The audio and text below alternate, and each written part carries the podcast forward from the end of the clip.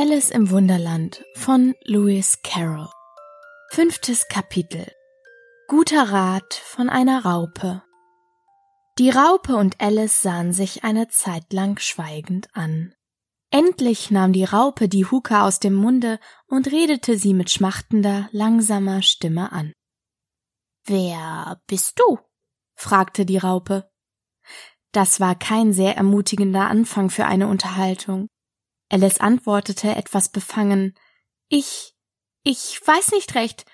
Diesen Augenblick, vielmehr, ich weiß, wer ich heute früh war, als ich aufstand, aber ich glaube, ich muss seitdem ein paar Mal verwechselt worden sein.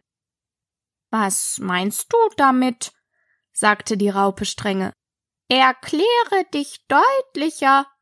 Ich kann mich nicht deutlicher erklären, fürchte ich, Raupe, sagte Alice. Weil ich nicht ich bin, Sehen Sie wohl. Ich sehe nicht wohl, sagte die Raupe. Ich kann es wirklich nicht besser ausdrücken, erwiderte Alice sehr höflich. Denn ich kann es selbst nicht begreifen. Und wenn man an einem Tage so oft klein und groß wird, wird man ganz verwirrt. Nein, das wird man nicht, sagte die Raupe. Vielleicht haben Sie es noch nicht versucht, sagte Alice. Aber wenn sie sich in eine Puppe verwandeln werden, das müssen sie über kurz oder lang, wie sie wissen. Und dann in einen Schmetterling. Das wird sich doch komisch anfühlen, nicht wahr? Durchaus nicht, sagte die Raupe. Sie fühlen sich wahrscheinlich anders darin, sagte Alice. So viel weiß ich, dass es mir sehr komisch sein würde. Dir, sagte die Raupe verächtlich. Wer bist du denn? Was sie wieder auf den Anfang der Unterhaltung zurückbrachte. Alice war etwas ärgerlich, dass die Raupe so sehr kurz angebunden war. Sie warf den Kopf in die Höhe und sprach sehr ernst. Ich dachte, Sie sollten mir erst sagen, wer Sie sind. Weshalb? fragte die Raupe. Das war wieder eine schwierige Frage. Und da sich Alice auf keinen guten Grund besinnen konnte und die Raupe sehr schlechter Laune zu sein schien, so ging sie ihrer Wege. Komm zurück, rief die Raupe ihr nach. Ich habe dir etwas Wichtiges zu sagen. Das klang sehr einladend. Alice kehrte wieder um und kam zu ihr zurück. Sei nicht empfindlich, sagte die Raupe. Ist das alles? fragte Alice, ihren Ärger so gut sie konnte verbergend. Nein, sagte die Raupe. Alice dachte, sie wollte doch warten, da sie sonst nichts zu tun habe, und vielleicht würde sie ihr etwas sagen, das der Mühe wert sei. Einige Minuten lang rauchte die Raupe fort, ohne zu reden, aber zuletzt nahm sie die Huka wieder aus dem Munde und sprach Du glaubst also, du bist verwandelt? Ich fürchte es fast, Raupe, sagte Alice. Ich kann Sachen nicht behalten wie sonst, und ich werde alle zehn Minuten größer oder kleiner. Kannst welche Sachen nicht behalten? fragte die Raupe. Ach, ich habe versucht zu sagen bei einem Wirte etc., aber es kam ganz anders, antwortete Alice in niedergeschlagenem Tone. Sage her, ihr seid alt, Vater Martin, sagte die Raupe. Alice faltete die Hände und fing an. Ihr seid alt, Vater Martin, so sprach Junker Tropf. Euer Haar ist schon lang ganz weiß, doch steht ihr so gern noch auf dem Kopf. Macht euch das denn nicht zu heiß? Als ich jung war, der Vater zur Antwort gab, da glaubt ich, fürs Hirn sei's nicht gut, doch seit ich entdeckt, dass ich gar keines hab, so tu ich's mit fröhlichem Mut. Ihr seid alt, sprach der Sohn, wie vorhin schon gesagt, und geworden ein gar dicker Mann. Drum sprecht, wie ihr rücklings den Purzelbaum schlagt. Potztausend, wie fangt ihr's nur an? Als ich jung war, der Alte mit Kopfschütteln sagt, da rieb ich die Glieder mir ein, mit der Salbe hier, die sie geschmeidig macht, für zwei Groschen Kurant ist sie dein. Ihr seid alt, sprach der Bub, und könnt nicht recht kauen, und solltet euch nehmen in Acht. Doch aßt ihr die Gans mit Schnabel und Klauen, wie habt ihr das nur gemacht? Ich war früher Jurist und hab viel disputiert, besonders mit meiner Frau. Das hat so mir die Kinnbacken einexerziert, dass ich jetzt noch mit Leichtigkeit kau. Ihr seid alt, sagt der Sohn, und habt nicht viel Witz, und doch seid ihr so geschickt. Balanciert einen Aal auf der Nasenspitz. Wie ist euch das nur geglückt? Drei Antworten hast du, und damit genug. Nun lass mich kein Wort mehr hören. Du guck in die Welt, tust so überklug. Ich werde dich Mores lehren. Das ist nicht richtig, sagte die Raupe. Nicht ganz richtig, glaube ich, sagte Alice schüchtern. Manche Wörter sind anders gekommen. Es ist von Anfang bis zu Ende falsch, sagte die Raupe mit Entschiedenheit, worauf eine Pause von einigen Minuten eintrat. Die Raupe sprach zuerst wieder. Wie groß möchtest du gern sein? fragt sie. Oh, es kommt nicht so genau darauf an, erwiderte Alice schnell. Nur das viele Wechseln ist nicht angenehm, nicht wahr?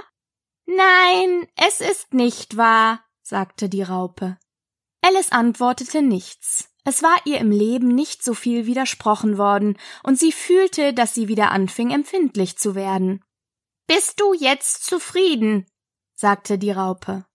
Etwas größer, Frau Raupe, wäre ich gern, wenn ich bitten darf, sagte Alice. Drei und einen halben Zoll ist gar zu winzig.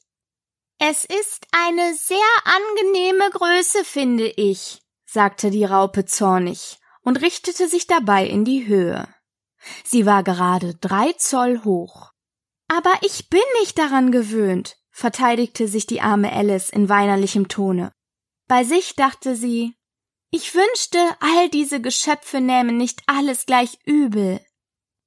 Du wirst es mit der Zeit gewohnt werden, sagte die Raupe, steckte ihre Huka in den Mund und fing wieder an zu rauchen. Diesmal wartete Alice geduldig, bis es ihr gefällig wäre zu reden. Nach zwei oder drei Minuten nahm die Raupe die Huka aus dem Munde, gähnte ein bis zweimal und schüttelte sich. Dann kam sie von dem Pilze herunter, kroch ins Gras hinein und bemerkte bloß beim Weggehen Die eine Seite macht dich größer, die andere Seite macht dich kleiner. Eine Seite wovon? Die andere Seite wovon? dachte Alice bei sich. Von dem Pilz, sagte die Raupe, gerade als wenn sie laut gefragt hätte, und den nächsten Augenblick war sie nicht mehr zu sehen. Alice blieb ein Weilchen gedankenvoll vor dem Pilz stehen, um ausfindig zu machen, welches seine beiden Seiten seien, und da er vollkommen rund war, so fand sie die Frage schwierig zu beantworten. Zuletzt aber reichte sie mit beiden Armen, so weit sie herum konnte, und brach mit jeder Hand etwas vom Rande ab. Nun, aber welches ist das Rechte? Sprach sie zu sich und biss ein wenig von dem Stück in ihrer rechten Hand ab, um die Wirkung auszuprobieren. Den nächsten Augenblick fühlte sie einen heftigen Schmerz am Kinn. Es hatte an ihren Fuß angestoßen. Über diese plötzliche Verwandlung war sie sehr erschrocken. Aber da war keine Zeit zu verlieren, da sie sehr schnell kleiner wurde. Sie machte sich also gleich daran, etwas von dem anderen Stück zu essen. Ihr Kinn war so dicht an ihren Fuß gedrückt, dass ihr kaum Platz genug blieb, den Mund aufzumachen, endlich aber gelang es ihr, ein wenig von dem Stück in ihrer linken Hand herunterzuschlucken. Ah, endlich ist mein Kopf frei, rief Alice mit Entzücken, das sich jedoch den nächsten Augenblick in Angst verwandelte, da sie merkte, dass ihre Schultern nirgends zu finden waren. Als sie hinuntersah, konnte sie weiter nichts erblicken als einen ungeheuer langen Hals, der sich wie eine Stange aus einem Meer von grünen Blättern erhob, das unter ihr lag. Was mag all das grüne Zeug sein? sagte Alice. Und wo sind meine Schultern nur hingekommen? Und ach, meine armen Hände, wie geht es zu, dass ich euch nicht sehen kann? Sie griff bei diesen Worten um sich, aber es erfolgte weiter nichts als eine kleine Bewegung, in den entfernten grünen Blättern. Da es ihr nicht gelang, die Hände zu ihrem Kopfe zu erheben, so versuchte sie, den Kopf zu ihnen hinunterzubücken und fand zu ihrem Entzücken, dass sie ihren Hals in allen Richtungen biegen und wenden konnte wie eine Schlange. Sie hatte ihn gerade in ein malerisches Zickzack gewunden und wollte eben in das Blättermeer hinuntertauchen, das, wie sie sah, durch die Gipfel der Bäume gebildet wurde, unter denen sie noch eben herumgewandert war. als ein lautes Rauschen sie plötzlich zurückschreckte. Eine große Taube kam ihr ins Gesicht geflogen und schlug sie heftig mit den Flügeln. Schlange! kreischte die Taube. Ich bin keine Schlange, sagte Alice mit Entrüstung. Lass mich in Ruhe. Schlange, sage ich, wiederholte die Taube, aber mit gedämpfter Stimme und fuhr schluchzend fort. Alles habe ich versucht und nichts ist ihnen genehm. Ich weiß gar nicht, wovon du redest, sagte Alice. Baumwurzeln habe ich versucht, Flussufer habe ich versucht, Hecken habe ich versucht, sprach die Taube weiter, ohne auf sie zu achten. Aber diese Schlangen. Nichts ist ihnen recht. Alice verstand immer weniger, aber sie dachte, es sei unnütz, etwas zu sagen, bis die Taube fertig würde. Als ob es nicht Mühe genug wäre, die Eier auszubrüten, sagte die Taube. Da muss ich noch Tag und Nacht den Schlangen aufpassen. Kein Auge habe ich die letzten drei Wochen zugetan. Es tut mir sehr leid, dass du so viel Verdruss gehabt hast, sagte Alice, die zu verstehen anfing, was sie meinte. Und gerade da ich mir den höchsten Baum im Walde ausgesucht habe, fuhr die Taube mit erhobener Stimme fort, und gerade da dachte ich, ich wäre sie endlich los, müssen sie sich sogar noch vom Himmel herunterwinden. Pfui, Schlange. Aber ich bin keine Schlange, sage ich dir, rief Alice. Ich bin ein, ich bin ein. Nun, was bist du denn? fragte die Taube. Ich merke wohl, dass du dir etwas ausdenken willst. Ich ich bin ein kleines Mädchen, sagte Alice etwas unsicher, da sie an die vielfachen Verwandlungen dachte, die sie den Tag über schon durchgemacht hatte. Eine schöne Ausrede, wahrhaftig, sagte die Taube im Tone tiefster Verachtung. Ich habe meinen Lebtag genug kleine Mädchen gesehen, aber nie eine mit einem solchen Hals. Nein, nein, du bist eine Schlange. Das kannst du nicht ableugnen. Du wirst am Ende noch behaupten, dass du nie ein Ei gegessen hast. Ich habe Eier gegessen, freilich, sagte Alice, die ein sehr wahrheitsliebendes Kind war. Aber kleine Mädchen essen Eier ebenso gut wie Schlangen. Das glaube ich nicht, sagte die Taube. Wenn sie es aber tun, nun dann sind sie eine Art Schlangen, so viel ich weiß. Das war etwas so Neues für Alice, dass sie ein paar Minuten ganz still schwieg. Die Taube benutzte die Gelegenheit und fuhr fort. Du suchst Eier, das weiß ich nur zu gut. Und was kümmert es mich, ob du ein kleines Mädchen oder eine Schlange bist? Aber mich kümmert es sehr, sagte Alice schnell. Übrigens suche ich zufällig nicht Eier, und wenn ich es täte, so würde ich deine nicht brauchen können. Ich esse sie nicht gern roh. Dann mach, dass du fortkommst, sagte die Taube verdrießlich, indem sie sich in ihrem Nest wieder zurechtsetzte.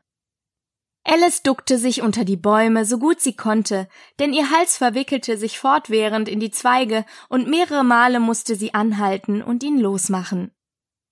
Nach einer Weile fiel es ihr wieder ein, dass sie noch die Stückchen Pilz in den Händen hatte, und sie machte sich sorgfältig daran, knabberte bald an dem einen, bald an dem anderen und wurde abwechselnd größer und kleiner, bis es ihr zuletzt gelang, ihre gewöhnliche Größe zu bekommen. Es war so lange her, dass sie auch nur ungefähr ihre richtige Größe gehabt hatte, dass es ihr erst ganz komisch vorkam. Aber nach einigen Minuten hatte sie sich daran gewöhnt und sprach mit sich selbst wie gewöhnlich. Schön, nun ist mein Plan halb ausgeführt. Wie verwirrt man doch von dem vielen Wechseln wird. Ich weiß nie, wie ich den nächsten Augenblick sein werde. Doch jetzt habe ich meine richtige Größe. Nun kommt es darauf an, in den schönen Garten zu gelangen. Wie kann ich das anstellen? Das möchte ich wissen. Wie sie dies sagte, kam sie in eine Lichtung mit einem Häuschen in der Mitte, ungefähr vier Fuß hoch. Wer auch darin wohnen mag, es geht nicht an, dass ich so groß wie ich jetzt bin hineingehe. Sie würden vor Angst nicht wissen, wohin. Also knabberte sie wieder an dem Stückchen in ihrer rechten Hand und wagte sich nicht an das Häuschen heran, bis sie sich auf neun Zoll heruntergebracht hatte.